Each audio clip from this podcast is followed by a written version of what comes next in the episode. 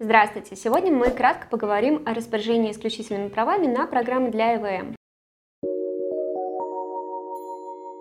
Момент создания программного кода появляются неисключительные права у автора. Такие права не отчуждаются и не передаются. И также есть исключительные права. Они появляются у правообладателя программы, и такими правами уже можно распоряжаться, передавать в пользование объект, либо отчуждать. Автором и правообладателем может быть одно лицо, либо разные, то есть автор одно лицо, правообладатель другое, то есть не совпадать. Зарегистрировать программный код можно в Роспатенте.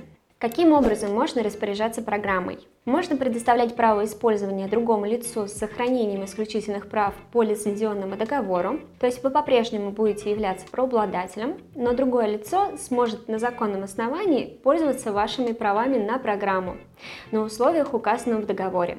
Что представляет собой лицензионный договор? В нем содержится комплекс прав на использование конкретного результата интеллектуальной деятельности, в нашем случае программы для ЭВМ. Лицензионный договор дает право использования другому лицу программного кода на какой-то срок. Далее, по истечению срока действия договора, его можно продлить, либо не продлевать, и в таком случае у другого лица нет возможности больше использовать данную программу. Лицензионный договор на программы для ЭВМ, в отличие от некоторых других объектов, не подлежит государственной регистрации в Роспатенте. То есть вы просто заключаете договор между собой. Главное, чтобы у каждого на руках был по экземпляру такого договора. И такой договор будет действителен. Что включает в себя договор? Договор должен включать в себя существенные условия. Существенными условиями лицензионного договора на программы для ЭВМ являются предмет договора, то есть сама программа, ее наименование, номер и дата регистрации, срок действия договора, территория, на которой используется программа для ЭВМ, размер и порядок выплаты платежей, право заключать сублицензионные договоры.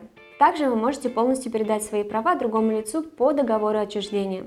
Это когда вы полностью передаете свои исключительные права и больше не будете являться правообладателем. То есть вы лишаетесь права обладания программой. Существенные условия в таком договоре почти такие же, как и в лицензионном. В договоре отчуждения существенными условиями являются предмет договора, территория действия программы, размер вознаграждения, если договором не предусмотрено иное. Также договор отчуждения программы для ИВМ уже необходимо регистрировать в Роспатенте. Срок регистрации передачи прав по регламенту Роспатента составляет 45 рабочих дней со дня поступления в Роспатент документов. Собственно, сегодня это все. Это был краткий обзор видов распоряжения прав на программу для ИВМ. Если у вас есть вопросы, вы можете задать их в комментариях, либо направить на почту нашей компании, и мы ответим на ваши вопросы.